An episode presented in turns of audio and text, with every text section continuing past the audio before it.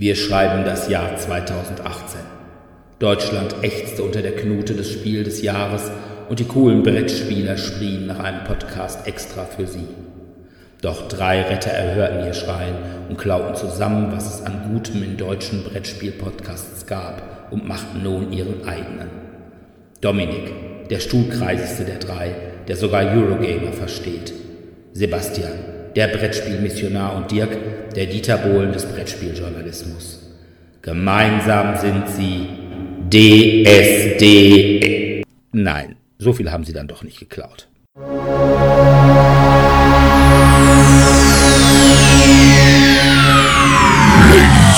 and gentlemen, may I have your attention, please? The show starts in 10,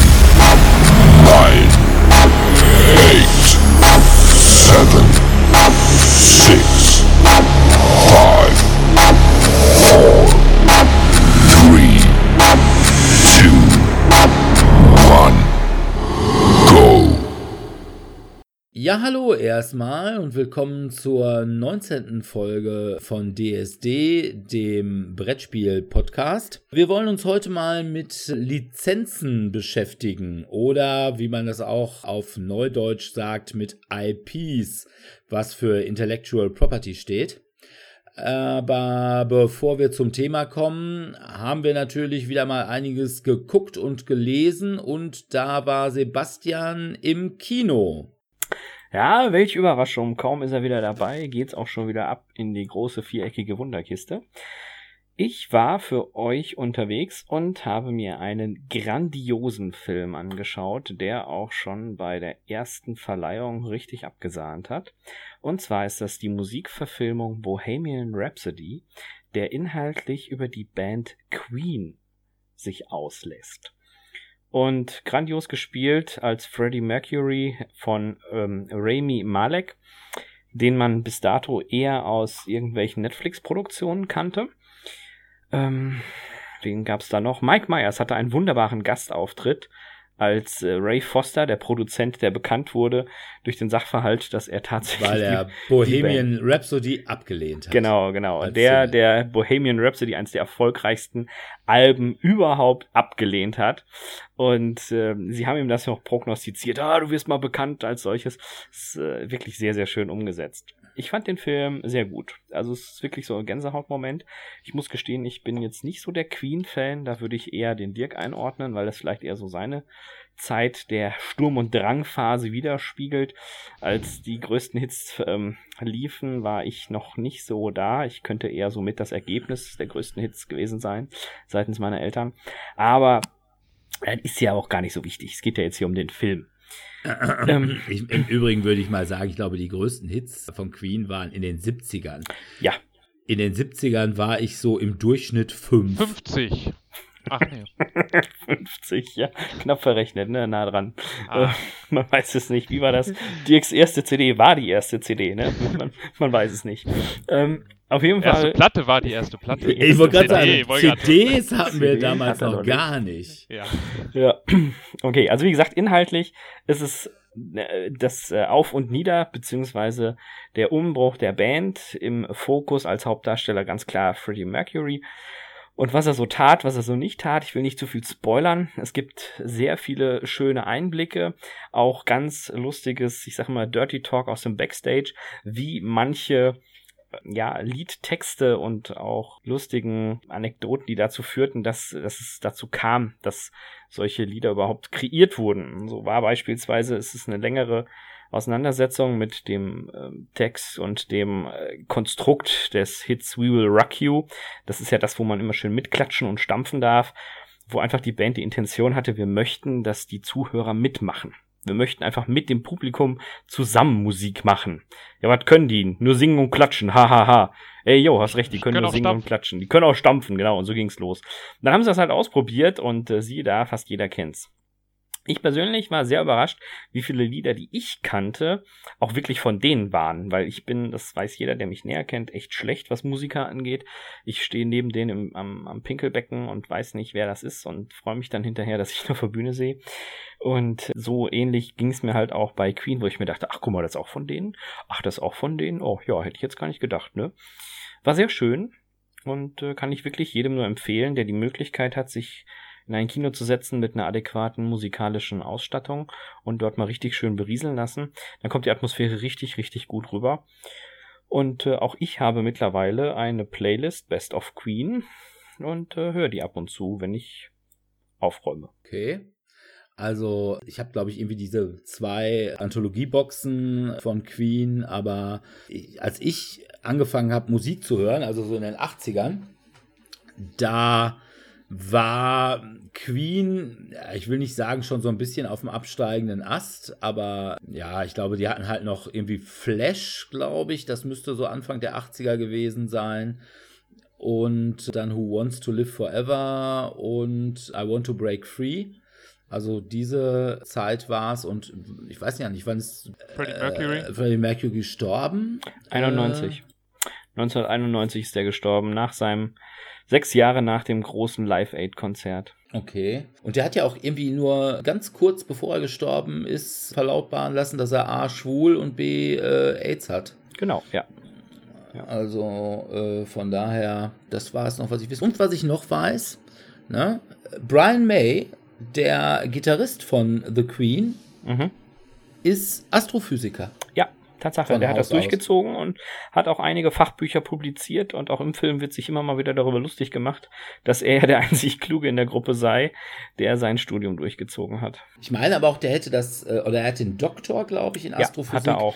Hm. gemacht, nachdem Queen oder nachdem Freddie Mercury gestorben war. Das also, habe ich jetzt nicht recherchiert. Aber ich meine, das war schon. Und er ist natürlich einfach ein großer Gitarrist, also einer der anerkannt größten Gitarristen, die es so gibt. Aber wo wir gerade bei Rock'n'Roll sind, ich habe mich also auch dem Rock'n'Roll gewidmet. Und zwar habe ich gelesen Metal Heroes and the Fate of Rock von Sven Harder. Jetzt mal an euch. Kennt ihr noch so illustre Werke wie Kampf der Zwerge, der Hexenmeister vom flammenden Berg oder der einsame Wolf? Also der einsame Nein. Wolf kenne ich, aber den Rest sagt mir jetzt gar nichts. Ja, das waren halt alles Spielebücher. Äh, mhm. Das war mal irgendwie eine, auch in den 80ern, glaube ich, eine relativ kurze Phase, wo die ziemlich groß waren. Und Metal Heroes and the Fate of Rock ist halt auch ein Spielbuch. In diesem Spielbuch verkörpert man nach sehr, sehr kurzer Zeit den Rockgott, beziehungsweise eigentlich den Assistenten des Rockgottes, nur dass der Rockgott irgendwie in Urlaub ist. Und um den Rock bzw. den Metal zu retten, muss man jetzt eine unbekannte Band pushen und zu Ehren führen. Und ja, das ist einfach die Aufgabe, die man hat. Und man kann dafür dann eben Entscheidungen treffen und dann steht da drin, was weiß ich, willst du, dass der Leadsänger Joey in diesem Fall von der Band Metal Heroes, was wie ich mal sagen möchte, ein extrem doofer Name für eine Band ist, aber gut. Soll der jetzt zum Beispiel die Groupies im Tourbus ja, nageln oder soll er lieber ja. einen Song schreiben? Nein, äh, Nein Unsinn, totaler Unsinn. Ne, da steht dann immer, soll er sie nageln, lies weiter bei Nummer 356 und Ach, äh, soll er lieber einen Song schreiben? Ließ weiter bei 402 und das hat dann Ergebnisse. Ach so, da steht dann, er wollte keinen Song schreiben, lieber nageln und dann kann man nein, wieder zurück. Nein, nein, ah, meistens okay. kriegt man dann eben entweder einen neuen Song. Also, man muss sagen, das Regelwerk zu Metal Heroes and the Fate of Rock ist gar nicht mal so unkomplex. Also man hat da eine Auswahl von Songs im Repertoire, die haben dann auch wieder irgendwie Fame-Punkte und Anspruchspunkte und man muss dann hin und wieder mal so Gigs zusammenstellen, indem man dann mehrere Lieder, wobei man sagen muss, die Metal Heroes sind eher so eine Mixed Metal Band. Die spielen also sowohl Classic Metal als auch Death Metal, Trash, New Metal, Symphonic Metal und ich glaube zum Schluss auch noch Folk Metal oder irgendwie sowas. Also die spielen echt alles. Bei dem Buch ist auch eine CD bei, das heißt, zwischendurch muss man sich auch dann irgendwie einen Song von dieser CD anhören und dann sagen, naja, wer spielt das Solo oder so. Also, es ist sehr lustig. Also es ist schon wirklich jedes Metal-Klischee, was es gibt, ist da drin wiedergegeben und ja, es ist halt sehr mannig, ne? Also Groupies, saufen, kiffen und mit den Kumpels aus der Band ja, Metal zelebrieren. Also, mir hat's Spaß gemacht. Es ist ein Das ist relativ. nicht das tiefsinnigste. Nein, natürlich nicht. Tiefsinnig sind zwangsläufig diese ganzen Spielbücher nicht. Aber ich würde mal sagen, im Gegensatz zu diesen ganzen Fantasy-Spielbüchern ist es schon auch thematisch echt das Erwachsenste. Zumal einige Dinge, die da drin vorkommen, auch nicht kindgerecht sind. So ein ganz klein bisschen düster wird's natürlich auch, weil es kommen natürlich auch irgendwelche Leute aus der Hölle. Äh, wir reden über Metal, ne? Und man weiß, Metal ist nichts anderes als gelebter Satanismus. Und ja, die wollen dann die Band so ein bisschen sabotieren, weil die eigentlich nicht wollen, dass äh, der Metal weiterlebt. Was ich auch wieder nicht verstehen kann, weil Metal ist ja gelebter Satanismus und da müssten all diese Bruten aus der Hölle ja eigentlich super mit klarkommen, aber ne? Aber jedenfalls, ich hatte eine Menge Spaß damit. Metal Heroes and the Fate of Rock. Wer Spielbücher mag und wer dem Thema ein bisschen zugeneigt ist, kann das ruhig kaufen. Das kann man sich immer super aufs Klo legen. Es ist allerdings ein bisschen doof, weil man echt alle zehn Finger braucht, um in irgendwelchen Stellen einzuhaken, damit man die wiederfindet. Okay. Weil man muss dann doch, wenn man zum Beispiel so einen Gig macht, dann muss man erstmal wieder ins Repertoire wechseln und dann muss man auch würfeln. Das kann man eigentlich auch mit dem Spielbuch machen. Da kann man so so eine Zufallsangabe machen und dann muss man sehen, auf welchen Wert man da eine Probe schaffen muss und wie hoch die sein muss. Also es ist teilweise schon vom Handling her ein bisschen kompliziert, insbesondere wenn man relativ dicke, kurze Finger hat. Aber das. ansonsten macht's schon echt Spaß. Ja, aber wo ich da jetzt gerade mal, muss ich mal kurz einhaken, das erinnert mich sehr stark. Und zwar ähm, gibt es im Moment eine Hörbuchserie von Markus Heitz, die sich Doors nennt. Und dort Aha. ist es ähnlich. Es gibt ein kostenloses, so eine Art Lockmittel, Hörspiel, richtig schön vertont, geht ungefähr 20 Minuten, wo eben die Protagonisten am Ende vor verschiedenen Türen stehen. Und der interessierte oder angelockte Zuhörer kann dann entscheiden, welches Hörbuch aus dem Audible Verlag er sich kauft, also A, B oder C. Und dementsprechend gehen die Protagonisten in A, B oder C hinein. Und ich habe jetzt schon zwei der drei verschiedenen Varianten gehört und muss sagen, es ist immer wieder eine andere Entwicklung. Also es kommen neue Charaktere hinzu, es sterben alte, es sterben andere alte, die entwickeln sich unterschiedlich. Das ist auch eine ganz unterhaltsame Sache. Ich bin mal gespannt, wie das weitergeht. Nur mal so am Rande. Aber, aber so viele Entscheidungen kann man dann wahrscheinlich nicht treffen, oder? Nee, du hast halt, ja, du kaufst ja dann erstmal das Buch A, B oder C und da hast du wieder sieben Stunden neuen Hörspaß. Und äh, danach äh, produziert er halt noch irgendwie weiter, so wenn ich das richtig online verfolgt habe. Also er macht das jetzt auch wieder mit die, dieser äh, entwickle selbst oder entscheide selbst, in welche Richtung das Ganze gehen soll. Ist halt alles auch digital ein bisschen stärker aufgearbeitet und und und. Markus Heitz, das ist doch der, der auch dieses des Teufels Gebetbuch und die Zwerge geschrieben Der hat die hat, Zwerge oder? geschrieben, ja, der hat Ja. auch ganz viele Shadowrun-Romane rausgebracht. Also ähm, pff, äh, man muss es mögen, aber es ist unterhaltsam. Ich fand es einfach gut und preislich war es sehr attraktiv.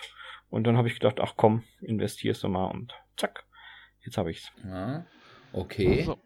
Jetzt war Dominik auch im Kino. In, Ja, ich war auch super, Rock'n'Roll. Ach nee. nee in so einem super rockigen Action-Klopper. Ja, also richtig mit Gitarren und auch Groupies. Ach nee, ähm, alles nicht. ähm, ich war in Mary Poppins Returns. Die Hey. Rückkehr von Mary Poppins, die letztes Uhu. Jahr rausgekommen ist. Äh, spielt wieder mit der Banks-Familie, die auch aus dem ersten Teil schon bekannt ist, nur halt 20, 25 Jahre später. Das heißt, die sind erwachsen. Der eine Sohn ist leider die Ehefrau gestorben und muss sich jetzt halt alleine mit den drei Kindern in dem alten Haus, was auch noch aus dem ersten Film ist, rumschlagen. Die Schwester ist in die Fußstapfen ihrer Mutter getreten und ist jetzt Gewerkschafterin anstatt Suffragette und Witzig. ja. Und es kommen dann halt wieder, äh, die neuen Kinder machen halt auch Probleme und der Vater hat auch finanzielle Probleme und eigentlich ist alles fast wie früher. Der Schornsteinfeger ist jetzt durch einen Lampenerleuchter, also von den Gaslampen, die es damals dann noch gab, der rumfährt, ersetzt worden. Die lachende Bande, die dann zum Himmel steigt, ist dann durch die verrückte Cousine von Mary Poppins ersetzt worden, wo das Haus dann auf dem Kopf steht. Ja, also wie man schon hören kann, ist vieles immer sehr nah angelegt. Also es ist eine komplett neue Story, eben spielt 20 Jahre später, aber es ist alles sehr nah an dem Ursprungsfilm angelegt. Also man wird das Gefühl nicht los, dass das ungefähr Mary Poppins Returns so sein soll, was der neue Star Wars-Film, also das Erwachen der Macht, also der erste neue, für die Liebhaber der alten Trilogie sein sollte. Also viel Nostalgie. Das heißt, wenn man den ersten Film mochte und jetzt den zweiten Film guckt, dann sieht man ständig, ah, da, das erinnert mich an die und die Szene aus dem ersten Film und ah, da, die Szene erinnert mich daran und so weiter. Und es kommen auch immer mal wieder die Melodien vor, aber die Songs sind alle komplett eigentlich neu. Kommt kein super fragelistisch expialegetisch vor oder ein Löffelchen voll Zucker kommt, wird man auch nicht hören. Vielleicht mal die Oder Melodie immer mal Chim, zwischendurch. Chimney, chim, Chim, chimney, chim, chim, chim, chim, chim, chim. Der Genau. Mann auf dem Schornstein, der hat was für Sie. Kennen ja, Ja. nur die deutsche Version. Achso. ja, aber man hat halt ständig also ähnliche Songs, also die gehen jetzt zum Beispiel anstatt in so ein, damals sind sie ja in so ein Kreidebild von dem Schornsteinfeger gegangen, jetzt gehen sie in so ein Bild von einer Vase, wo sie sich dann rumtollen, wo man dann auf Cartoon-Figuren trifft. Also ist es schon recht lustig und unterhaltsam und wie gesagt, wenn man halt den alten Film kennt und mag, dann hat man ständig Nostalgie-Momente und auch Emily Blunt, die Mary Poppins darstellt, und Lin-Manuel Miranda, das ist der, der Gaslichtmonteur, die machen das alles sehr sympathisch und kommen auch gut rüber. Aber ich sage jetzt mal, Mary Poppins wird man auch in den ersten Film wird man auch noch vielleicht in 30, 40 Jahren noch drüber reden, ob man jetzt von Mary Poppins Returns, ob der jetzt äh, so eine Staying Power hat, das wage ich jetzt mal zu bezweifeln. Dafür ist halt dann wie auch meiner Meinung nach eben das Erwachen der Macht, ist es dann zu ähnlich, zu sehr als Liebeserklärung an den ersten Teil gemacht worden, beziehungsweise bei Das Erwachen der Macht äh, als Liebeserklärung an die erste Star Wars Trilogie, als dass es jetzt so komplett als eigenständiger Film auf Dauer halten würde. Okay. Also, ich glaube, ich habe den ersten noch niemals gesehen. Ich weiß noch, meine Oma, die hatte mal irgendwie so ein, so ein Dreierband Bücher über alle möglichen Disney-Produktionen. Da war, glaube ich, auch Mary Poppins 1 drin. So als Geschichte erzählt, aber ansonsten fand ich Mary Poppins immer nie so interessant. Halt Filme mit Kindern. Aber du Ja. scheinst mir ja voll der Musical-Nerd zu sein, oder? Ja, also Musicals finde ich prinzipiell erstmal nicht schlecht. Also mir gefallen Musicals. Ich schaue auch gerne Musicals. Wir werden jetzt kurz vor Ostern dann uns das, das Mary Poppins Musical in Hamburg anschauen mit der Familie. Dann kann ich dazu auch nochmal mal wieder was sagen. Aber wie das jetzt, ich denke mal, das wird jetzt sich dann eher am ersten Film orientieren als jetzt am zweiten Film, weil ich glaube, das Musical gibt es jetzt schon ein paar Jährchen, zumindest auf Englisch. Ich weiß jetzt, ich glaube, auf Deutsch ist es jetzt erst letztes Jahr nach Hamburg gekommen. Aber das Aha. bin ich mir jetzt auch nicht ganz sicher. Okay. Aber das, das war halt das Weihnachtsgeschenk meiner Eltern an mich und meine Schwester. Mhm. Ah, Ein Okay. Wochenende in Hamburg. Okay. Okay. Ja, ich äh, möchte an dieser Stelle, bevor ich meine nächste Sache vorstelle, mal eine kleine Empfehlung aussprechen, und zwar für einen anderen Podcast, der aber überhaupt gar nicht mit uns in Konkurrenz steht. Und zwar heißt der Podcast Lutsch mich rund und nenn mich Bärbel, was ein grandioser Podcast-Titel ist. Und das ist ein Podcast über Filme mit Hennes Bender, Thorsten Sträter und Gary Streberg. Hennes Bender äh, und Thorsten Sträter sind vielleicht als Comedians bekannt. Hennes Bender auch als, glaube ich, deutsche Stimme von SpongeBob oder so, glaube Mhm. Kann Ja, sein. ja, doch, kann sein. Und Gary Streberg ist Drehbuchautor, unter anderem für Alarm für Cobra 11. Und die sprechen eben darüber, was sie so im Kino gesehen haben. Und auch über Comics teilweise so ein bisschen. Und es ist toll. Also, ich habe teilweise am Boden gelegen vor Lachen, was vor allem an Thorsten Sträter liegt. Hennes Bender neigt manchmal so ein bisschen dazu zu nerven, aber hört euch an. Eine super Sache. Und man kann es auch ansehen. Die haben auch, glaube ich, alles auf YouTube, wo sie dann in irgendeinem Comicbuchladen sitzen und eben diesen Podcast live aufnehmen. Und da kann man sogar von hier aus hingehen. Ich meine, die sind immer im Little Nemo in Bochum. Ja, Und- Dennis Bender ist auf jeden Fall ein Ruhrgebieter. Ja, Ja, Thorsten Sträter auch. Thorsten Sträter auch und Gary Streberg auch. Also diesen Ruhrpott-Hintergrund, den weiden die auch ordentlich aus. Also das ist schon so. Und weil ich eben diesen äh, Podcast äh, höre, wurde mir auch eine Sache empfohlen, die ich dann gesehen habe. Und zwar ist das der Film, den ich dann natürlich auf DVD geguckt habe. Der ist auch schon von 2014. Fünfzimmerküche Sarg. Von und mit Jermaine Clement und Taika Waititi. Taika Waititi kennt man woher? Hm? Hm? Hm? Dominik muss es nicht Äh. wissen, alle anderen schon. Ist das so? Ja. Das Gut, der, dass ich nicht alleine bin. Er ist nämlich der Regisseur von Thor Ragnarök. Ah. Und dieses Fünfzimmerküche Sarg ist also, man nennt das auf Neudeutsch wohl Mockumentary. Es ist also so eine Art Dokumentation über vier Vampire, die in einer WG zusammenleben. Und ja, was die so erleben. Die müssen also ihren Alltag meistern, was ein bisschen schwierig ist, wenn sie sich zum Beispiel abends Disco fein machen wollen. Allerdings hat ja keiner von denen ein Spiegelbild. Das heißt, das, Ja. das heißt, die malen sich dann immer gegenseitig, so mehr oder weniger. Oder Vampire dürfen ja auch nur in ein Haus reinkommen, wenn sie eingeladen werden. Und es gibt halt eine Disco in, das Ganze spielt in äh, Wellington in Neuseeland. Es gibt also eine Disco in Wellington, äh, die speziell nur für Vampire ist, wo die also alle grundsätzlich eingeladen sind. Aber in allen anderen dürfen wir hier rein. Ja, ihr dürft rein. Ja, sagt, dass wir reinkommen sollen. Nö. Die haben immer ein bisschen Probleme an der Tür. Dann kommt noch ein neuer Vampir dazu, der aus Versehen gebissen wird, beziehungsweise der gebissen wird und dann aus Versehen in einen Vampir verwandelt wird von dem ältesten Vampir, der da rumläuft, der 8000 Jahre alt ist und äh, der ihnen dann so Dinge nahebringt wie das Internet, wie Smartphones und sowas alles. Das Ganze ist super lustig. Ich habe teilweise sehr gelacht. Und ja, äh, Auch gibt noch ein bisschen was mittlerweile. gelernt, so Smartphone, wie das funktioniert und alles. Genau, und dieses Internet, von dem alle so viel reden. Genau, ja, ja. Also, ne, echt super Sache, auch gut geschauspielert und ja, ist leichte Unterhaltung, leichte Kost, aber dafür echt witzig. Ich bin ja sonst nicht so der, also ich bin schon grundsätzlich ein Film mit Vampiren, aber so diese neueren, so diese, Twilight? ja, diese Mädchenvampire halt, ne, diese, äh, ja, oder auch hier äh, Interview mit einem Vampir und hast du nicht gesehen. Das fand ich immer ziemliche Kacke. Ich will Dracula, wenn. Und dann auch als Gegner und nicht als, ich muss mir seine äh, scheiß Depressionen anhören. Okay. Dr. Acula. ja, aber die haben jetzt hier, die haben keine Depressionen, die sind alle lustig drauf. Na gut, dann hatte Sebastian, du hast doch noch einen Film, sag ein paar Worte Ja. dazu, auch wenn Ja. er scheiße war. Genau, also oh, Leute, das ist echt eine ganz klare Empfehlung, euch den nicht im Kino anzusehen. Vorweg sei gesagt, für jeden, der schon mal Robin Hood gesehen hat, der geht da auf keinem Fall rein. Und für die Zuhörer unter uns, die noch wenig Vorerfahrung haben von adäquater Literaturgeschichte, Geschichten von Degen und äh, Schwertern und Pfeil und Bogen, vor allem Pfeil und Bogen.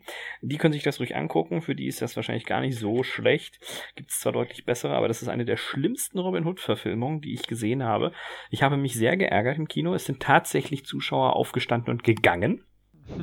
Die kamen dann schon gut an. ja, das ist, das ist echt schon hart. Also die kamen auch nicht wieder. Manchmal gehen die ja kurz holen sich Popcorn, kommen wieder, die, die waren echt weg.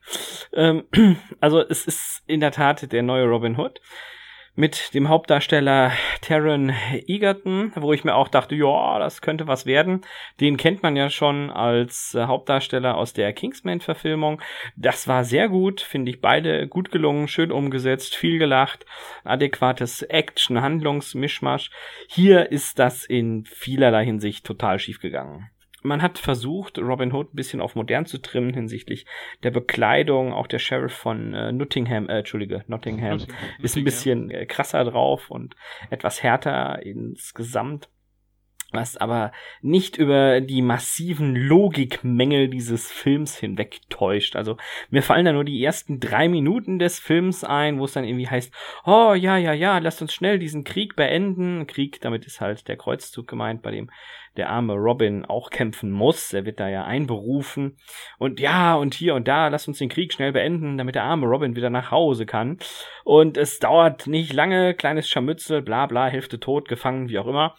Äh, und er desertiert quasi vor Ort, weil er sich gegen den ja, gewaltsamen Umgang mit Gefangenen auflehnt und, oh, wir schicken dich nach Hause, du Schwachmat.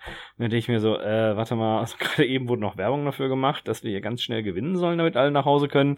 Jetzt macht er genau das Gegenteil, quasi, er tut etwas gegen die Moral der Truppe, setzt sich für die Gefangenen ein und wird auch dafür nach Hause geschickt. Mm, das passt nicht so ganz. Es sind unglaublich viele Logikfehler drin. Manche Übersetzungen sind aufgrund der deutschen Sprache unfreiwillig komisch. So gibt es eine Szene, wo Maid Miriam gefragt wird, äh, wann die Rebellion denn starten soll. Und die Antwort lässt auf einen Schlagerhit schließen, der in Deutschland sehr populär war. Aber es ist schon sehr unterhaltsam gewesen. Einer der wenigen Augenblicke, wo ich echt gelacht habe. Ansonsten, dieser Film ist echt totaler Müll. Es ist wirklich schade. Es gibt sehr viel Action-Szenen mit Pferden. Also wer ein Pferdefreund ist, nicht so Wendy-like, sondern eher schnelles Reiten mit Gespännern, vier Spänner, sechs Spänner, acht Spänner, keine Ahnung wie viele Spänner, die da rumrennen. Das ist gut gemacht. Also das sieht man auch, das ist nicht geschnitten. Das erkennt man einfach, wenn man da ein bisschen Plan von hat. Hä? Aber ja, wenn du halt erkennst, wie sich ein Pferd so richtig bewegt und wie es animiert aussieht, dass da, wo da der Unterschied ist, das haben die wirklich gedreht. Das ist wirklich gut umgesetzt auch, aber das täuscht einfach nicht über die Schwächen dieses Films weg. ist einfach nur grauenhaft. Und der wurde auch in der Presse massiv zerrissen und das vollkommen zu Recht. Also schöne Pferdeszenen würden bei mir sowieso nicht Film Ja, es, es, Also, es reicht alles nicht. Also, ähm, braucht keine Pferde. Ja, ja. Hast ja ein Auto, hast ja genug mit Ja, Pferdestärke. Hätte, Ja. hätte, hätte der Herr gewollt, dass wir auf Pferden reiten, hätte er uns das Auto nicht erfinden lassen. So einfach ist das. Ne? Ja, es ist, es ist generell, also, oh, nee, nee, einfach, nee. Also ich habe mich echt geärgert. Im Nachhinein sprach mein Kinobuddy und ich, wir, wir gehen ja regelmäßig in verschiedene Filme, sprachen uns darüber aus. Es dauerte keine zehn Minuten und wir waren uns einig, ja, wir waren schon in schlechteren Filmen, aber nicht vielen. Also er schafft es definitiv in den letzten Jahren unter die Top 10, eher noch unter die Top 5. Es war, boah, Leute, es war echt schrecklich. Also, ähm, selbst wenn der irgendwann mal im Fernsehen läuft, macht aber irgendwas Sinnvolles wie Wäsche waschen einen Hamster beim Laufradrennen zusehen oder sonst was. Ist auf jeden Fall besser als das. Ganz klares Abraten. Also dann doch lieber Mary Poppins. Ja, mindestens, mindestens. Also der klang deutlich besser als das, was ich mir angeguckt habe. Auch also wirklich inhaltlich. Ich habe mich so geärgert stellenweise, wo ich mir dachte, hä, warum? Was soll das? Das macht doch gar keinen Sinn. Warum macht er das denn jetzt? Das ist doch alles Käse. Die versuchen auch immer Elemente aus anderen Filmen, wo das deutlich besser umgesetzt war, zu übernehmen. So nach dem Motto, ja, haha, wir brechen ein in die Schatzkammer. Das ist so ein bisschen Mission Impossible mit, äh, ja, haha, und hier und da und dann so die eine oder andere Elemente, wo ich mir dachte, ach ja, das könntest du so ähnlich schon mal bei Batman The Beginning gesehen haben und äh, Zwischendrin dachte ich mir, ich bin bei Black Hawk Down, wo sie dann hier die Soldaten durch die Gänge in Afghanistan schicken und mit Bögen im Nahkampf. Hallo, bitte, Bogen im Nahkampf ist ja wohl total Schrott. Also, ah, es ist nicht das Beste, aber gar ob nicht. Du, du kannst schon auch einem, aus einem Meter Entfernung einen Pfeil im Bauch schießen. ja, dann irgendwann noch ein paar Szenen aus The Iron Fist. Also sie haben wirklich alles da reingekloppt, was irgendwo irgendwer lustig gefunden hat. Und das ist einfach kein guter Film. Es ist wirklich einfach gar kein guter Film. Also glaubt mir eindringlich, geht da nicht hin. Macht was anderes am Abend. Redet mal mit euren Menschen. Lest ein Buch. Aber Naja, bevor ich mit jemandem rede, dann schaue ich mir lieber zwei Stunden Müll an. Ja, und, und Buch, Buch lesen ist für Dominik Ja. natürlich auch wieder ja, nichts. natürlich. geht- geht Oder was, was halt Wörter. natürlich äh, auch Ja, geht, wer. Ja, also ansonsten macht das, was wir immer machen, wenn wir nicht bei schlechten Filmen sitzen. Wir spielen Brettspiele. Nehmt, ach so, ich dachte, nehmt einen Podcast auf. ja, ein Podcast. Also ich weiß nicht, ich habe nur einmal ganz kurz äh, aus Versehen bei YouTube in irgendeinen Trailer davon reingeschaltet und dachte ja, ich fand das Design auch komisch. Ich dachte erst, oh, guck mal, Hawkeye von den Avengers. Ja, von den Ideen her fand ich den jetzt eigentlich gar nicht so schlecht, aber die haben wirklich in der Umsetzung total versagt. Total versagt. Ich finde auch schon Hawkeye von den Avengers ziemlich scheiße. Genauso Ja. wie hier der von hier dieses DC-Lookalike. Wie heißt der nochmal? Der grüne Bogenschütze? Dominik muss Äh, wissen. ähm, Green Arrow. Ja, ja, das Green ist- Arrow, genau. ja. Der. Also, Ja, äh, ich finde ja, äh, Flitzbogenschützen an sich geben heute nichts mehr her. Ich glaube, der letzten Robin Hood, den ich gesehen habe, war tatsächlich auch der mit Kevin Costner. Ja, da gab es ja schon noch den einen oder anderen dazwischen. Aber das äh, bringt uns ja, aber Männer in Strumpfhosen, der war gut. Männer in Strumpfhosen, ja, Mel Brooks ist übrigens aktuell auf der Prime-Liste, ne? Hier Schleichwerbung am Rande. Habe ich heute angefangen zu gucken, weil ich mal wieder einen guten Robin Hood sehen wollte. Okay. Plakat sieht so ein bisschen aus wie hier Tribute von Panem oder so. Ja, Von diesem Orange, äh, Orange-Pfeilen und sowas. Nee, äh, was mir gerade einfällt, wo wir hier gerade so schön dabei sind, Robin Hood, das passt ja wunderbar zur Einleitung unseres heutigen Themas. Lizenzen bei Spielen. Oder wie es auf Neudeutsch heißt, das könnte uns der Dirk noch mal ein bisschen erklären. Äh, Ja, gut, Lizenzen bei Spielen oder eben Intellectual Property. Da haben Dominik und ich tatsächlich auch gerade mal eben kurz an Robin Hood gedacht. Aber Robin Hood ist natürlich keine Intellectual Property. Weil es gibt niemanden, der Robin Hood erfunden hat. Robin Hood ist ja eine Sagengestalt oder Legendengestalt. Also es gibt ganz viele Robin Hoods, äh, je nachdem. Genau, also- welche Legende man folgt.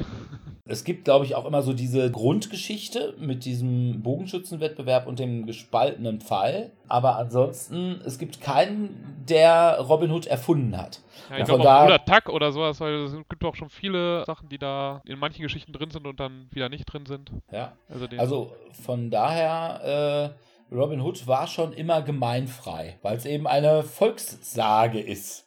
Genauso wie du möglicherweise jederzeit etwas über den Schinderhannes machen könntest oder so. ja, besser Ähm, wär's. aber was natürlich, also ich sag mal, aus einer ähnlichen Richtung kommt und was ursprünglich mal eine mittlerweile gemeinfreie natürlich IP war, wäre zum Beispiel die drei Musketiere, wo es ja auch eine ganze Menge von Spielen zu gibt. Das Problem ist, dass diese IPs einfach auch nicht mehr so beliebt sind. Hm. Also, ich also habe bei drei Musketiere wüsste ich jetzt auch spontan erstmal gar kein Spiel. Oder ich kenne jetzt kein Spiel, was die drei Musketiere aufgreift. Ich, ich habe also zwei. Äh, Das eine ist My Lady und die Musketiere und das andere heißt tatsächlich die drei Musketiere. Sind auch eigentlich immer relativ, ich nenne es mal werkgetreu. Aber die sind auch gar nicht schlecht. Also haben sogar Menü, äh, Figürchen dabei. Also, Also wer mal die drei Musketiere was will, kann das durchaus spielen. Robin Hood gibt es eigentlich allerdings auch gar nicht so viele Spiele.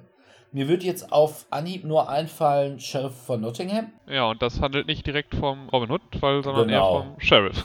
Ja, und Das stimmt, ja. dann dieses neue Robin Hood and the Merry Men oder And His Merry Men oder irgendwie so. Das wären, also andere Robin Hood Spiele würde ich nicht kennen. Also ich äh, jetzt spontan auch nicht. Also ich ist jetzt auch kein Robin Hood Spiel, außer eben das Sheriff of Nottingham, aber wie gesagt, da kommt äh, Robin Hood gar noch nicht mal, ich weiß gar nicht, kommt es in der Beschreibung vielleicht in, in den Ich Regeln glaube- vor? Ich glaube, ich glaube nicht, also soweit ich erinnere mich, nee, glaube ich nicht. Meine ich nicht. Ja? Aber auf diese Weise haben wir natürlich schon gesagt, was ist eine IP? Eine IP ist ein Hintergrund oder Figuren, die irgendjemand mal irgendwann erfunden hat. So, und bei IPs ist es so, wenn jemand mal irgendwas erfunden hat, dann darf ich das natürlich nicht einfach so nutzen. Ja, wenn, weiß ich nicht, Stan Lee irgendwann mal Spider-Man erfunden hat, dann darf ich heute kein Spiel über Spider-Man äh, machen, ohne dass mir das. Ohne dass dir Stan Lee sag, persönlich sagt, ja, das ist in Ordnung. Genau. Und Das wird jetzt schon da- mal schwieriger. Von daher kann ich natürlich sagen, er ist mir erschienen und hat gesagt, Sohn, mache ein Spider-Man-Spiel. Da wird keiner was gegen haben können. Außer vielleicht Disney-Marvel, die mir das sicherlich so nicht abnehmen werden. Also äh, Sachen, die irgendwer mal irgendwann erfunden hat, muss man sich, wenn man damit ein Spiel oder darauf ein Spiel aufbauen will oder Sachen aus äh, dieser Erfindung in seinem Spiel vorkommen lassen will, muss man sich lizenzieren lassen. Lizenzieren ist oftmals eine Sache, die nicht ganz so billig ist. Ja, und jetzt mal eine Frage an euch.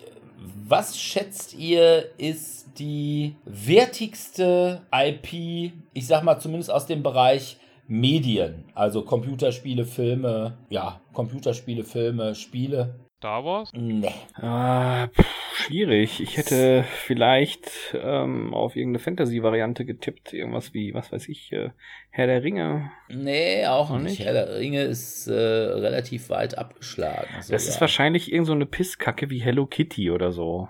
Ja, genau. Also auf Platz, Platz 1 ist Pokémon. Nein. ja, ja, ah, das, äh, Auf.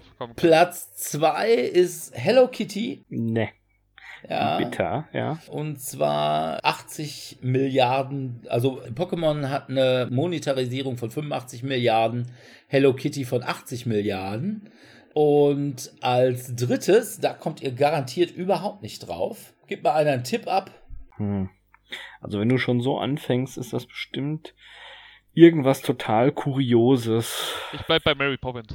Nee, nee, nee. Ja, ist es, äh, vielleicht ist es tatsächlich irgendwas von Disney. Also, Ja, keine Ahnung, Aladdin oder so. nee, Winnie the Pooh. Ach, yo.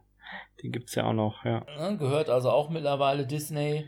Und äh, dann gefolgt auch schon von Mickey Mouse and Friends. Ja, okay. Und dann kommt erst Star Wars. Okay, aber ich hätte jetzt echt nicht gedacht, dass Winnie Pooh so viel beliebter ist. Also, vor allem jetzt in den letzten Jahren fällt mir jetzt auch gar keine. Also, es gab ja früher auf jeden Fall die Serie und auch mal ein paar Filme. Ist doch jetzt aber neu jetzt, ach ja, rausgekommen. stimmt, jetzt kommt Christopher Robin, der Film, ja. Der war gut, ja. Ja? Mhm. Ich fand den gut, schön umgesetzt. Aber ich sag mal, gerade im Kinderspielbereich, glaube ich, ist Winnie the Pooh oder dieser Winnie Pooh Aufdruck oder mit irgendwelchen IA und äh, als Stofftieren und was weiß ich nicht. Ich glaube, das ist schon noch groß. Also äh, hat jedenfalls eine Monetarisierung von 75 Milliarden Mhm. Dollar und ja, Star Wars hat nur 65 Milliarden. Und dann kommt auch schon sowas wie N-Pen-Man. Was? Okay. N-Pen-Man. Was soll das denn sein? äh, ist, glaube ich, irgendwie so eine Manga-Geschichte. Ah, okay, Okay. also so. Hier in Deutschland kein Mensch kennt. Oder ich Ja. glaube auch international echt eher unbekannt ist. Also Ja, okay. hauptsächlich irgendwie im asiatischen Raum. Äh, Ja, aber immerhin nur 5 Milliarden weniger als Star Wars. Also äh, scheint da ziemlich der Bringer zu sein. Dann kommt noch unter den Top 10 Disney Princess.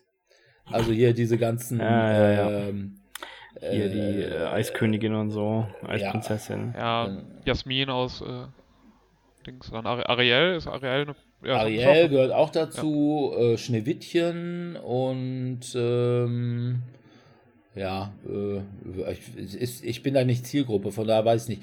Dann kommt Mario, Ah, It's me! Mario, ja, ja, genau, das ist echt lustig, ja. dann kommt Schönen Jump, was glaube ich auch so eine Manga-Serie ist, von der ich noch nie gehört habe. Und dann Wizard World Harry Potter. Mhm. Oh ja, stimmt, die gibt's auch noch. Und dann kommt das Marvel Cinematic Universe und dann noch Spider-Man. Und dann Batman. Also Batman ist tatsächlich schlechter als Spider-Man, was ich nicht gedacht hätte. Das hätte ich auch nicht gedacht, ne. Also, das sind so Sachen, wenn ihr da ein Spiel von machen wollt, werdet ihr wahrscheinlich etwas tiefer in die Tasche äh, greifen müssen. Aber könnte möglicherweise dann auch mehr Erfolg haben. Denn, äh, ja, warum macht man Spiele zu IPs? Ähm, damit man meint generell so einen Bekanntheitsgrad hat. Also schon be bevor ich das Spiel gespielt habe, ich erkenne die Marke und möchte sie schon haben, weil ich die Marke mag. Ja, teils. Es ist aber auch umgekehrt manchmal, dass es aus PR-Gründen so ist. Mir fällt da jetzt ad hoc ein Beispiel aus dem Tabletop ein, wo Herr der Ringe als äh, Tabletop-Version umgesetzt wurde. Einfach mit der Begründung, dass das wahrscheinlich ganz gut läuft und das hat auch gezogen. Also ich kenne den ein oder anderen Spieler, der tatsächlich sagte, ich habe mir die Miniaturen doppelt gekauft, einmal zum Sammeln und einmal tatsächlich zum Spielen. Und da hat dieses Konzept gut funktioniert, wo ich mir dann denke, ja, geschickt. Es ist, es ist die Frage, wer möchte davon profitieren. Also wenn es halt der Promoter des Produkts per se ist, also in dem Fall die Tabletop-Firma, dann äh, profitieren die ja von der Lizenz, dass sie irgendwelche Charaktere wie Bilbo Beutlin und Co. drucken dürfen. Anders äh, ist es vielleicht, dass du halt auch so ein Evergreen hast, wo du einfach nur auf eine entsprechende Variation wartest, wie ad hoc fällt mir da ein. Munchkin. Munchkin gibt's auch zigtausend Variationen. Es gibt ein Marvel Munchkin, es gibt ein ähm, hier, welches ist das denn? Es gibt ein äh, Munchkin über Nightmare Before Christmas. Das hat sich richtig gut verkauft. Oder sonstiges. Das, das lief einfach. Oder Monopoly ist das gleiche in grün. Das Spiel ist das gleiche, aber äh, die Editionen sind verschieden. Und dann so, haha, ich möchte aber mit SpongeBob und seinen Freunden in Bikini Bottom durch die Gegend rennen. Dann ist das halt Monopoly. Ne? Ja, das gleiche bei Cluedo und äh, Risiko. Ja, genau, genau. Risiko ist ja auch so ein Ding. Auch so ein Klon. Basisspiel mit. Wobei das äh, Star. Wars Risikospiel äh, Anders ist. anders, anders ist, ja. Auf jeden Fall anders ist, äh, es ist nicht ganz so gut ausbalanciert, äh, Mhm. wie ich feststellen durfte. Ja. Okay, wobei es äh, sicherlich bei der Umsetzung von IPs äh, gibt es sicherlich zwei Herangehensweisen. Einmal, ich bin Spieleentwickler und möchte mein Spiel einem, ja, ich sag mal, schon vorhandenen Publikum präsentieren und möglicherweise damit gleich mehr Bass erzeugen. Mhm. Also, wenn jetzt zum Beispiel Monolith Games, die früher Conan gemacht haben, äh, Batman. jetzt Batman machen auf der Conan Engine, dann haben sie sich einfach gedacht, naja, Conan war schon bekannt, Batman ist noch bekannter. Mhm. Äh, was, wenn man sich mal so die Umsätze bei den jeweiligen Kickstartern ansieht, wohl auch so gestimmt hat. Auf der anderen Seite ist es natürlich auch, dass die Firmen, die Inhaber dieser IP sind, durchaus Interesse haben, selber Spiele zu machen, nämlich dann, wenn sie einen neuen Film rausbringen. Mhm. Wobei das, glaube ich, eher so im Bereich, ja, ich sag mal, Kinder und äh, ja, junge Jugendliche ist. Also wenn zum Beispiel Disney Frozen rausbringt, dann kommt auch gleich ein Spiel mit raus. Ja, ja, das stimmt. ja, irgendein Monopoly wird schon damit rauskommen. Ja, oder, oder Aber das bringt auch, kommt auch für Star Wars, für jeden neuen Star Wars Film wird auch, glaube ich, ein neues, äh, zumindest ein neues Monopoly gemacht. Ja, oder ein Schach oder was weiß ich nicht. äh, mit den entsprechenden Figuren. Ne? Und äh, das sind allerdings nicht immer besonders originelle Spiele. Mhm, Weil stimmt, ja. die müssen halt dann gemacht werden, kurz bevor der Film veröffentlicht wird, weil man dann sagen kann, passt mal auf, das sind die Figuren aus dem Film, das ist die ungefähre Handlung, macht man ein Spiel raus. So, das heißt, ich muss im Prinzip Mechaniken muss ich schon da haben. Mhm. Sonst kann ich das nicht. Ich kann ja nicht sagen, okay, dann wollen wir jetzt mal zwei Jahre entwickeln. Weil das ist uninteressant. Weil ich muss das Ganze ja, also das Spiel promotet den Film und der Film promotet das Spiel. Von daher, möglicherweise ist das auch ein Grund, weil bei vielen Leuten äh, haben IP-Verspielungen nicht ganz so guten Ruf, weil man eben gesagt wird, naja gut, es wird halt Monopoly sein, ne? SpongeBob Monopoly. Wobei SpongeBob Monopoly natürlich ein großes Monopoly ist. Ohne Frage. Aber ich finde, dass eigentlich die meisten ich sag mal, Gamer-Spiele, die auf irgendwelchen IPs beruhen, ja, ich sag mal, gar keine so schlechten Sachen sind. Nö, nö, da gibt es ja inzwischen einige Firmen, die da schon sich ein bisschen mehr Gedanken machen. Also, wenn ich mal so gucke bei mir, was ich so an IP, also ich habe massenweise an IP-Spielen. Also alleine ich als Marvel-Fan? bekennender ja, Marvel- und Star Trek-Fan, äh, Star Trek, äh, Starfleet Captains, großartige Star Trek-Umsetzung. Hast du auch Star Trek Ascendancy? Ne. Wobei ich tatsächlich, ich glaube, das ist schon ein gutes Spiel. Aber ich finde das eigentlich nicht besonders Star Trekig. Genauso wie dieses, es gab ja auch mal so ein X-Wing. Attack Wing Genau, für Star Trek dann. genau, wo ich sage, Dogfights mit, ja, mit Großkampfschiffen fand ich irgendwie so ein bisschen komisch. Ne? Also, aber wie gesagt, Starfleet Captains ist einfach wirklich, ist da Star Wars. Also Star Wars in a Box. Äh, Star Wars, Star Trek natürlich.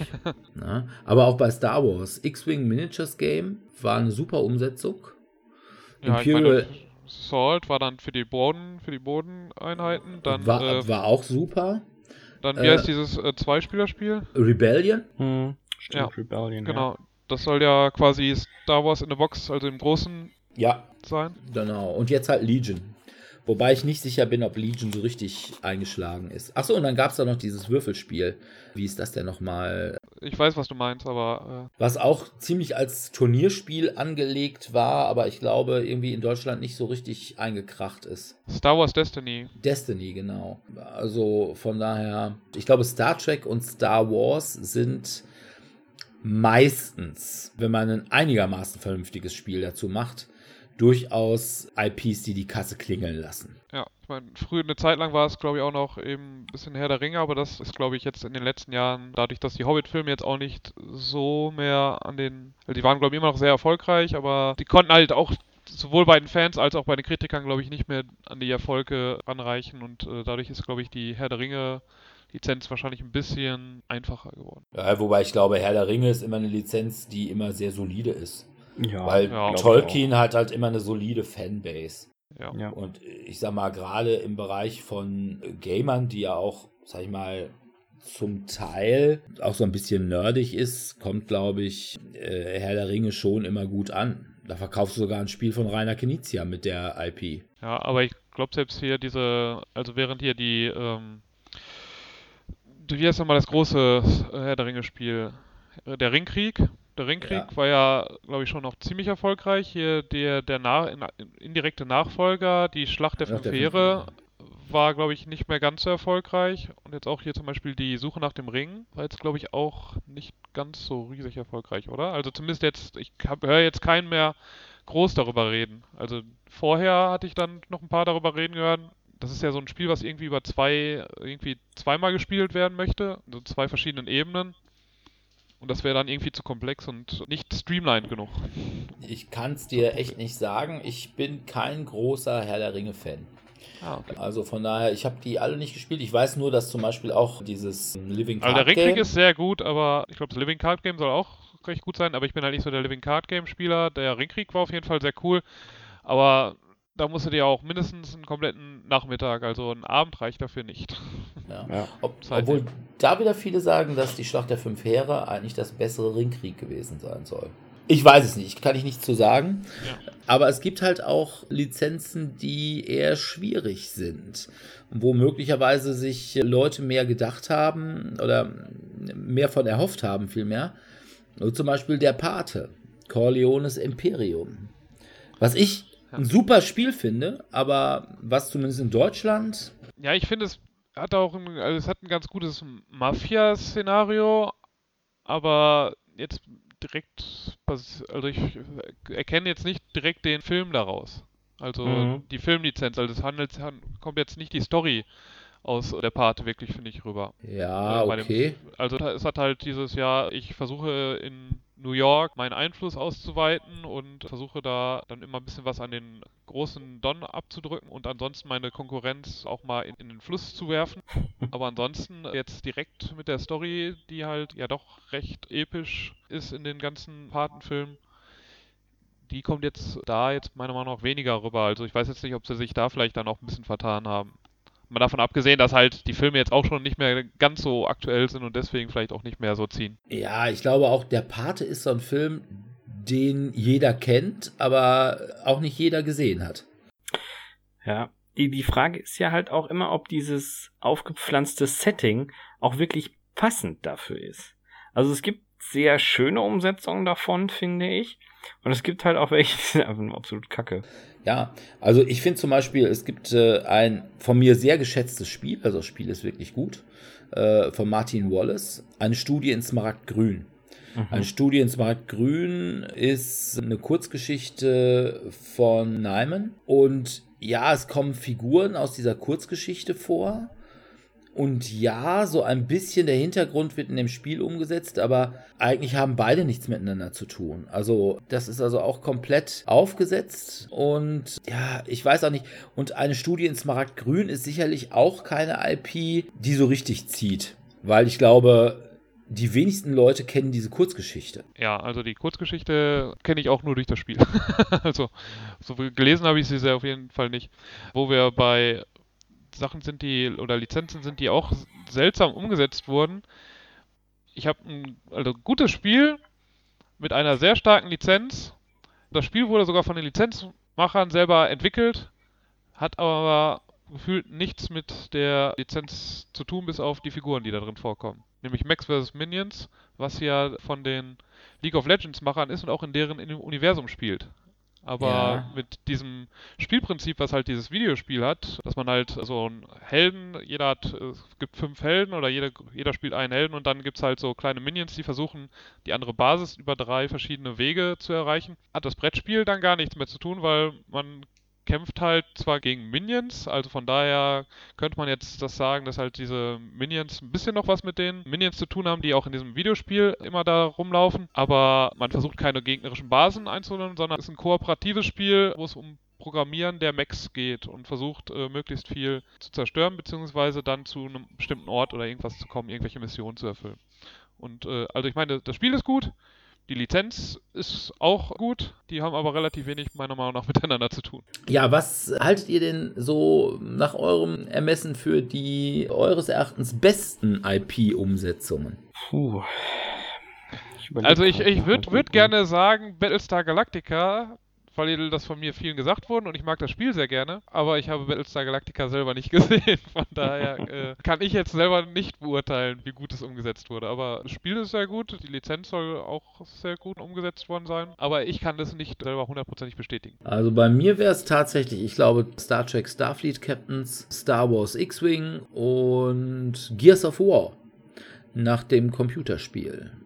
Das ist auch eine sehr gute Umsetzung und auch sehr, sehr werkgetreu, würde ich sagen. Sebi? Ja, ich überlege die ganze Zeit. Also, ich habe, was das angeht, eigentlich nicht viel. Das Einzige, was ich wirklich auch selbst gespielt habe, ist, zu meiner Schande muss ich gestehen, SpongeBob Monopoly.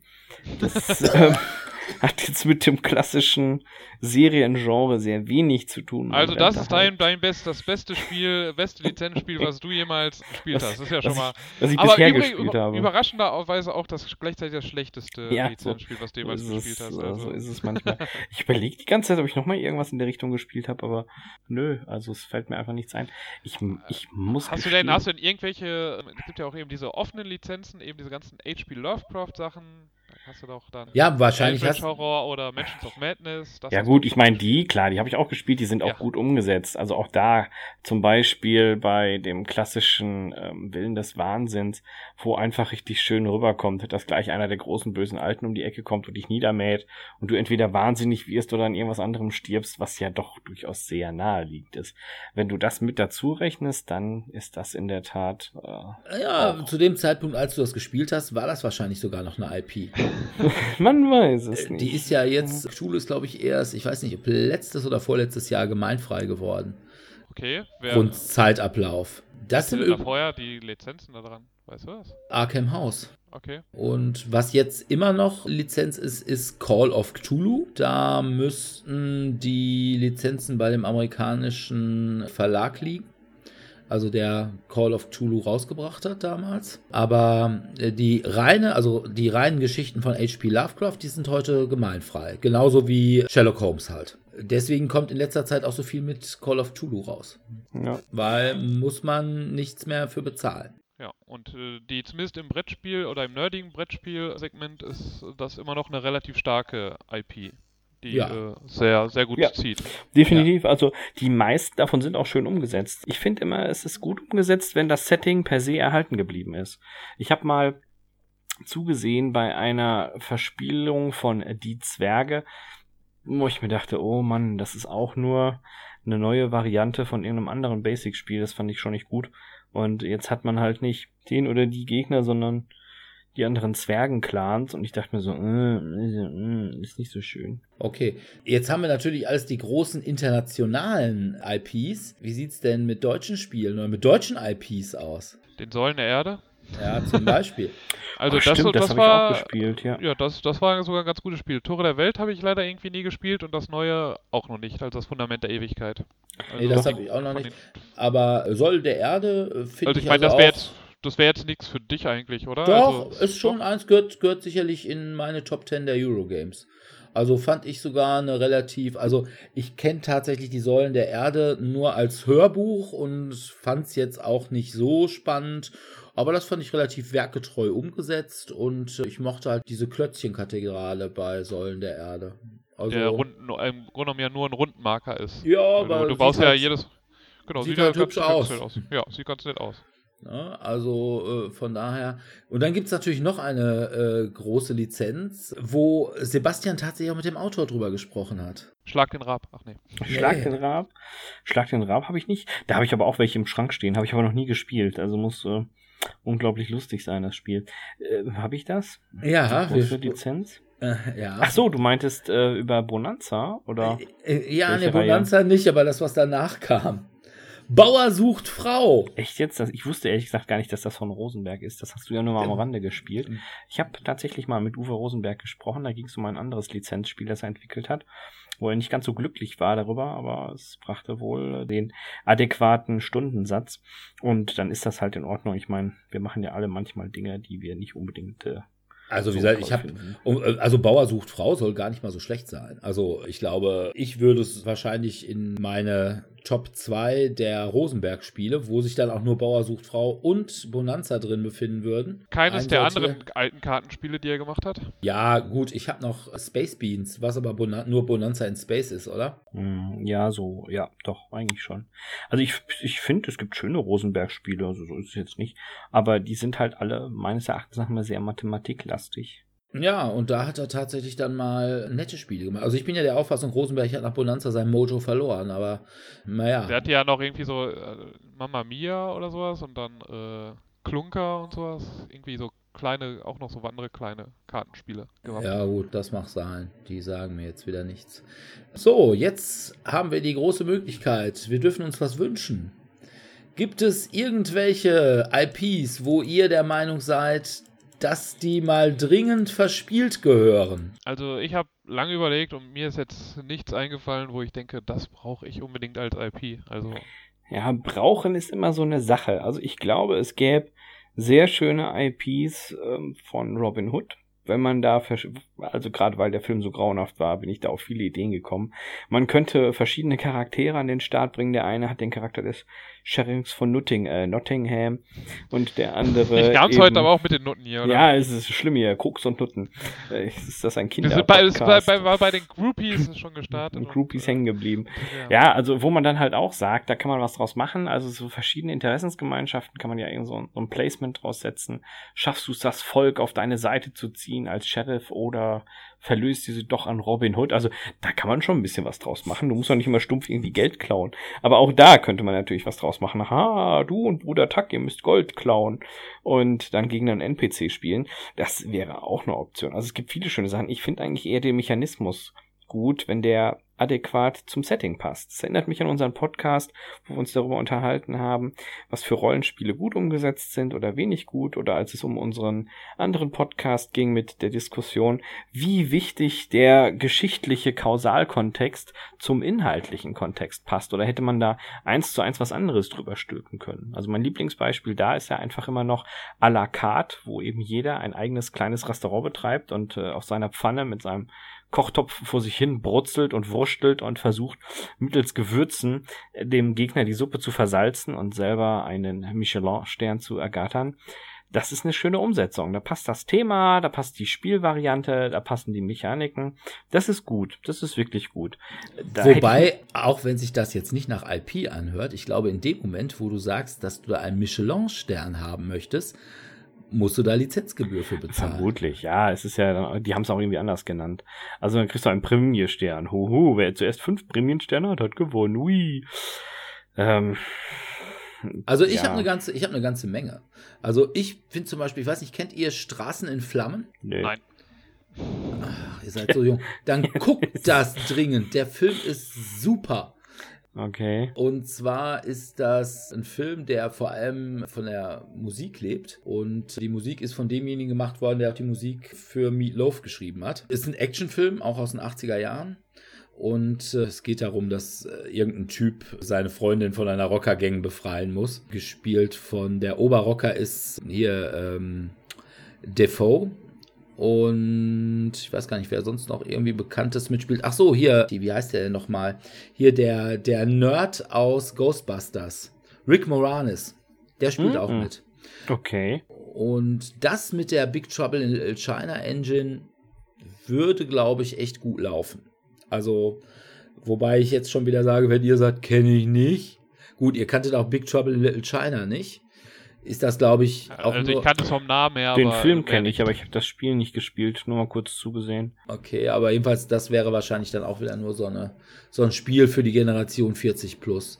Dann eine Verspielung, auch wenn es schwierig wäre, für Sandman, die Comicreihe. Mhm. Wobei ich da sagen würde, käme am ehesten noch sowas in Richtung Mysterium, wo man dann auch irgendwie sowas, oder hier dieses, dieses neue Traum When I Dream, sowas in der Richtung, könnte ich mir da vorstellen. Dann ganz dringend, also eine wirkliche Notwendigkeit, X-Men auf der Conan bzw. Batman Engine von Monolith. Es braucht dringend ein gutes neues X-Men-Spiel. Ich will es einfach so sehr haben. Dann Ma Mad Max, weil es gibt irgendwie eine Menge Endzeit-Spiele, aber keine nach der richtigen Mad Max-Lizenz. Und die fände ich mal cool. Also, das könnte man sowohl als Rennspiel irgendwie mit, äh, was so ein bisschen wie, wie Car Wars oder sowas ist, als auch, ja, irgendwie, man könnte es sogar als Strategiespiel irgendwie machen, so, so Area Control oder sowas. Mhm. Und als letztes, da weiß ich auch wieder nicht, ob ihr das kennt, Watership Down Nee, sagt sag mir auf jeden. Fall was, aber ich. Äh, mit den ja- Kaninchen. nee. Nö. Äh, oder äh, auf Deutsch heißt der Film, glaube ich, unten am Fluss. Ah, ja, das sagt mir was. Und da könnte man sowas ähnliches machen, so wie dieses neue Roots, ne, wo man eben zwei Kaninchen-Clans hat und die müssen dem anderen dann eben die Weibchen klauen oder wo es die besten Karotten gibt. Zwischendurch kommt der böse Hund oder ne, sowas könnte man da durchaus machen. Also da ist durchaus was drin. Ja, also bei mir würden jetzt noch spontan so Elder Scrolls vielleicht noch so ein bisschen, also Videospiele. Also, Ja. aber das wäre ja im Grunde genommen einfach ein Rollenspiel im Grunde genommen, in einem Fantasy-Setting mit der Elder Scrolls IP. Ähm, Ja, wobei ich die auch, also finde ich, fände ich auch stark, also muss ich ehrlich Ja. sagen. Und was ich Ähm, jetzt gerade gesehen habe, da wusste ich gar nicht, also habe ich, ist an mir vorbeigelaufen, dass es einen Kickstarter gab äh, von Assassin's Creed. Ja, genau. Das Ah. hatte, ich, hatte ich wohl auch gesehen, aber wobei ich mir äh, das nicht wirklich Also- vorstellen kann. Also ich habe das Ja, auch nicht ich- gebackt, obwohl die Miniaturen ganz cool die, waren. genau, die Miniaturen sehen ganz cool aus, halt auch so ein Turm da. Aber da muss ich einfach sagen, weil ich finde Assassin's Creed, das Wesentliche von Assassin's Creed, wofür ich Assassin's Creed auch wirklich gerne spiele, ist halt eben so dieser Bewegungsablauf dabei. Mhm. Ne? So dieser Flow der Bewegung. Und wie du das im Brettspiel umsetzen kannst, du kannst zwar die Aufgaben, was weiß ich, bringen Ja, also den jemand, und den, den um. und dem um, ohne dass es jemand merkt oder möglichst wenig merken. Oder? Ja, also das kannst du schon machen, aber so dieses Bewegen und von Dach zu Dach springen Springen. und irgendwie von irgendwelchen hohen Sachen runterspringen, ich weiß nicht, wie man das im Brettspiel umsetzen soll. Also kann ich mir nicht so vorstellen. Keine Ahnung. Naja, aber was Brettspielumsetzungen von IPs angeht, werden wir möglicherweise in nächster Zeit auch mal mehr hören, weil in Amerika wurden bisher immer Copyrights verlängert. Man nannte das auch immer die Lex Disney. Und zwar wurde die verlängert um das Copyright von so Sachen wie Mickey Mouse, die ja nun auch schon, glaube ich, aus den 30er Jahren stammen Ja. um da das Copyright nicht auslaufen zu lassen. Aber man hat es jetzt erstmalig nicht verlängert. Und Disney hat sich, glaube ich, auch damit abgefunden, so wie man hört, sodass wir demnächst ein Spiel machen können, zum Beispiel mit Bambi. Mhm. Also wenn auch nicht mit Aber, Klopfer. äh, vorbei das, also nicht mit, genau, nicht mit dem Bambi, der Bambi-Verfilmung, sondern mit der Bambi-Story. Genau, genau. Oder Lord Peter Wimsey, falls den noch jemand kennt. Ist so eine Art, gehört eigentlich zu den großen Detektivfiguren mit Sherlock Holmes und äh, Miss Marple oder Pater Brown. Aber ist halt vielleicht so eine Sache. Gut, man könnte Sherlock Holmes äh, Geschichten jetzt auch mit Lord Peter Wimsey machen, aber auf der anderen Seite fragt man sich, warum sollte man Warum? das? Ja. Ja, okay. Hat Spannend. noch irgendjemand Also, was von euch? Kann ich auch zum bestimmt Thema? die, die bin gespannt, was vielleicht kommt. irgendwann Daher. Noch irgendein Wir harren der Dinge, die da kommen. Jetzt, jetzt könnt ihr ihn noch, ne? Jetzt sprechen oder für immer schweigen. Letzter Schweigen Wunsch, ist immer genau. gut. Mhm. Na gut. Ja, dann bedanken wir uns natürlich wieder bei unseren Hörern fürs Zuhören und wir hoffen, dass ihr auch in zwei Wochen wieder bei uns reinhört. Was wir dann machen, wissen wir noch nicht. Wie immer fast. Wie, wie fast Also- immer. Ja. Also, ich glaube, wir wussten einmal, als wir das Abschlussvideo machen wollten und wir wussten zu essen, dass wir was zu essen machen wollten. Aber ansonsten ist es immer so, ja, wir überlegen uns was in den zwei Wochen, dass wir da machen.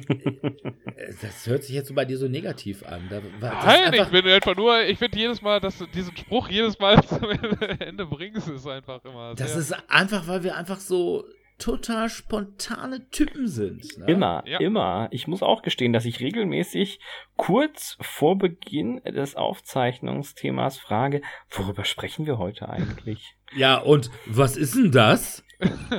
Das, das kommt es nicht immer vor, nur ab und zu. Und die komplizierten Themen macht ihr ja schon immer brav ohne mich, von daher. Genau, Nein, da, da laden wir Sebastian Ja. immer aus. Ja, wir haben uns auch genau. schon mal über. wir, wir schicken ihn dann immer irgendwie Immer zu den. Chaos Computer Mach mal Tagen oder irgendwas. sonst was. Ne? Ja. Wir sagen Das dann immer war- dem DRK, nimmt mal den Sebastian irgendwo Nehmt mal mit hier, wichtiger Sanddienst, schickt den da rein. Ja. Ja, also wenn ich wir muss mal, und wenn wir mal irgendwann richtig viel Geld mit diesem Podcast verdienen werden, äh, dann werden wir es investieren für einen Fake Sebastian. Dann lassen wir Ja, dich nämlich genau. durch einen Schauspieler dubeln. Mhm. Oder irgend so ein Bot. Da war übrigens auch ein interessanter Talk zum Thema Online-Bots, wenn man in eine Warteschleife kommt oder online zu einem Chat aufgefordert wird. Haha, warten Sie drei Stunden am Hörer oder erklären Sie es jetzt mit Ihrem Chatpartner. Äh, Was so knifflige Fragen sind, um rauszufinden, ist das tatsächlich ein Mensch oder nicht? Und die einfache Frage, are you human, ist nicht sehr hilfreich. Ähm, das muss man mal sagen. Man muss da schon ein bisschen weiter ausholen. Hat ein Und, bisschen äh, was wie die Frage bei der Einreise in die USA, wollen Sie einen Terroranschlag verüben? Ja, natürlich. Oh, äh, Auf jeden sicher. Fall, klar, immer. Aber wenn- sicher. Wenn es sich Wenn, ergibt. wenn es schon fragen, ne? Wenn Sie schon Ja. fragen, Vorher ja, war bisher geplant, nicht, aber aber wo Sie sagen, ne? Also, ne? war noch Das nicht auf die schlechte Idee, bin Idee. ich noch nicht gekommen, Ja. aber jetzt dann so, Ja, Sie also, so was, können Sie denn, was können Sie denn empfehlen? Ne? Weißes Haus? Ja, pff, muss ich mal gucken. Nein. Aber wenn ihr mit uns spielen wollt, und zwar IP-Spiele oder auch Spiele gänzlich ohne IP, dann könnt ihr das natürlich wie immer tun. Mittwochs und Donnerstags im Wechsel im Tellurien in Dortmund-Eichlinghofen oder jeden ersten Dienstag im Monat im Cabaret Kö in Dortmund-Hörde. Ihr könnt uns mittlerweile auch die neueren Ausgaben unseres Podcasts bei iTunes runterladen. Ja. Äh, wir würden uns natürlich massenhaft freuen, wenn ihr uns da 5-Sterne-Bewertungen oder sowas geben würdet. Ansonsten würden wir uns auch Eine freuen. 4-Sterne-Bewertung wäre auch noch okay. Alles darunter, lasst es lieber. ja, genau. Oder Und schreibt wir- uns an und wir ändern's. Wir freuen uns natürlich auch über Kommentare und Likes bei Facebook und Kommentare bei Facebook. Wir sind äh, einfach schon mit wenig zufrieden. Ja, dann bleibt uns nur euch an dieser Stelle Tschüss Tschüss. Ciao, zu ciao. sagen.